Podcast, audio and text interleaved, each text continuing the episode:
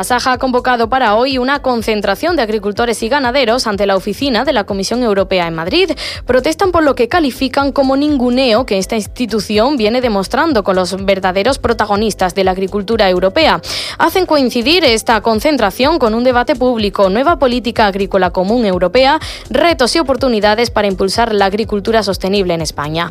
Lo organiza la oficina de la Comisión Europea en España, un acto en el que se va a dialogar sobre la entrada en vigor de la nueva política agrícola común en los 27 Estados miembros de la Unión Europea el 1 de enero de 2023. Asaja crítica que participen administraciones europea y nacional, ecologistas, científicos y cooperativas cuando no están invitados los auténticos protagonistas, que son los profesionales de la agricultura. En la manifestación en Madrid eh, ya está Ignacio Fernández de Mesa, él es el presidente de Asaja Córdoba. Ignacio Fernández de Mesa, bienvenido a la onda local de Andalucía. Hola, buenos días, bien hallados. bueno, un debate que se produce de espaldas al campo, al igual que la nueva PAC, que definen además eh, de pésima. ¿Por qué razones? Todo, todo se produce a espaldas de los agricultores. es algo verdaderamente lamentable. Una política de común que además es que es como de vergüenza, o sea, retos y oportunidades frente a la situación eh, previsible futura provocada por el cambio climático y también como consecuencia de los retos que se producen en la agricultura de carácter económico. Pero ¿cómo vamos, cómo vamos a superar esos retos si han hecho ustedes una política que común que es absolutamente insufrible, con una rebaja de un 10% del presupuesto, con una rebaja de 58% eh, por ciento al 50% de los pagos directos, con una condicionalidad reforzada que es mucho, son cuatro vueltas de turca más a las obligaciones ambientales, con una degresividad en el que a partir de 60.000 euros se van a reducir las, eh, los pagos compensatorios de una manera bastante exagerada, de una manera eh, progresiva y tal, con una, eh, unos ecoregímenes bueno, que son absolutamente insufribles. Es muy difícil de, poder cumplirlos. Y en definitiva dos cosas, o no los cumple porque no va a ser difícil, no va a ser fácil cumplirlo, y si, y si intentan cumplirlos, hay cantidad de trampas, de trampas imposibilidades que vean consigo sanciones que harán el tema más lesivo. Pues eso es lo que vienen eh, estos de la Unión Europea aquí. Yo creo que se vuelvan ahora a Bruselas, que, cuenten sus historias allí, pero que no vengan aquí en nuestras narices a darnos eh, con los papeles en la cara. Llevándolo al terreno, este asunto de, la PAC, tal y como está diseñada, configurada de cara al año que viene, eh, ¿cómo afectaría, eh, teniendo en cuenta, como decimos, tal y como está, en la provincia de Córdoba, teniendo en cuenta la, diversidad de, cultivos, de explotaciones que hay? Bueno, pues dos cosas. En primer lugar, la diversidad de Andalucía se la han cacepillado, porque ha sido el ministro, porque de 50 regiones han pasado a 20 y eso, la diversidad que tiene Andalucía y que tiene Córdoba, se lo cargan en cuanto a que nos meten, es con una operación acordeón en la que nos estrechan. Pero claro, todo más, todas las circunstancias que acabo de referir ahora mismo y más, pues conduce a que Andalucía pierda 500 millones de euros y Córdoba a 100, un auténtico disparate.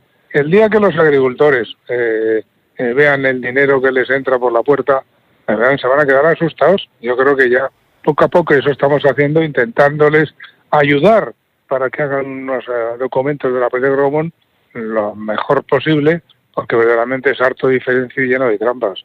Ese es el problema, un problema muy grave. Eh, bueno, ustedes eh, ante esto piden que se prorrogue la actual PAC por presuntas irregularidades, ¿no? Bueno, sin duda, esperemos que la quiten de en medio, pero que realmente la actual PAC es un disparate y es tan complicada y tan compleja en la que no se pueden tomar decisiones de cultivos eh, permanentes o cultivos herbáceos, eh, teniendo en cuenta las obligaciones que se producen.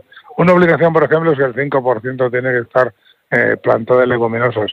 Pero saben estos señores, hay leguminosas en Europa, de semilla, de semilla, para poder plantear tanta leguminosa. Pero ¿cómo se le ocurre esto de repente?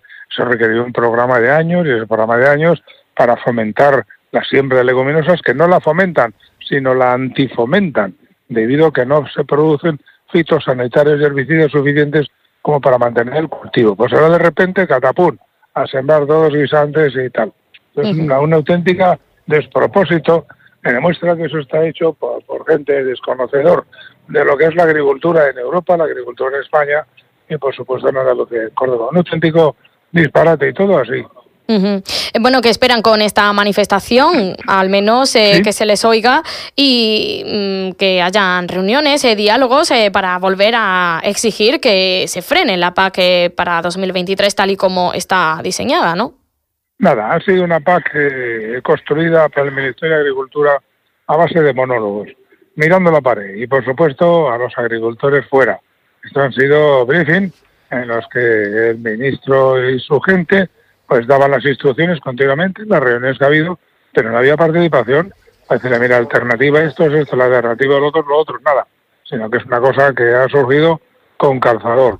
Entonces, eh, yo creo que algo de eso debería pasar en particular en cuanto a que ha sido una política, ahora con un plan estratégico aprobado por el Ministerio de Agricultura de una manera que no se corresponde con un reglamento de diciembre del, 2000, del, 2, del 2021, el que establece de una manera absolutamente enmarcada cómo se tiene que producir la aprobación y el estudio de la PAC, a través de crear una asociación en la que todos los activos sociales posibles que puedan estar interesados en este tema se reúnan, debatan, discutan y si una solución nada.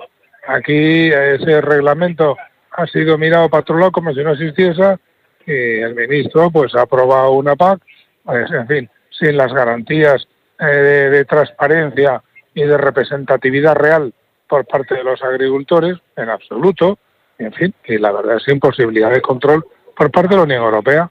Y eso es un tema que estamos nosotros debatiendo. Tenemos estudios en el sentido del catedrático de Derecho de la Unión Europea en lo que dicen eso. Estamos luchando contra eso. Vuelve usted las cosas a su origen y déjenos hablar. Y en definitiva construye algo razonable. Eh, Ignacio Fernández de Mesa es el presidente de Asaja Córdoba. Muchísimas gracias por habernos acompañado. Que tenga buen día y ánimo. Bueno, pues buen día vamos a tener desde luego. sí, Mirigas aquí en Madrid, que realmente esta lluvia que tenemos, aquí en Madrid yo creo, y también en Andalucía, que es que caen cuatro gotas. Acá en Córdoba eh, el análisis de las gotas, de las gotas son que han caído desde que empezó en las precipitaciones eh, está entre 30 y 60 litros. Claro, que eso que estamos en diciembre tengamos esa reserva de agua es absolutamente disparetado. Es un tema que tenemos las dos agresiones fuertes, la meteorología y la verdad de la política común.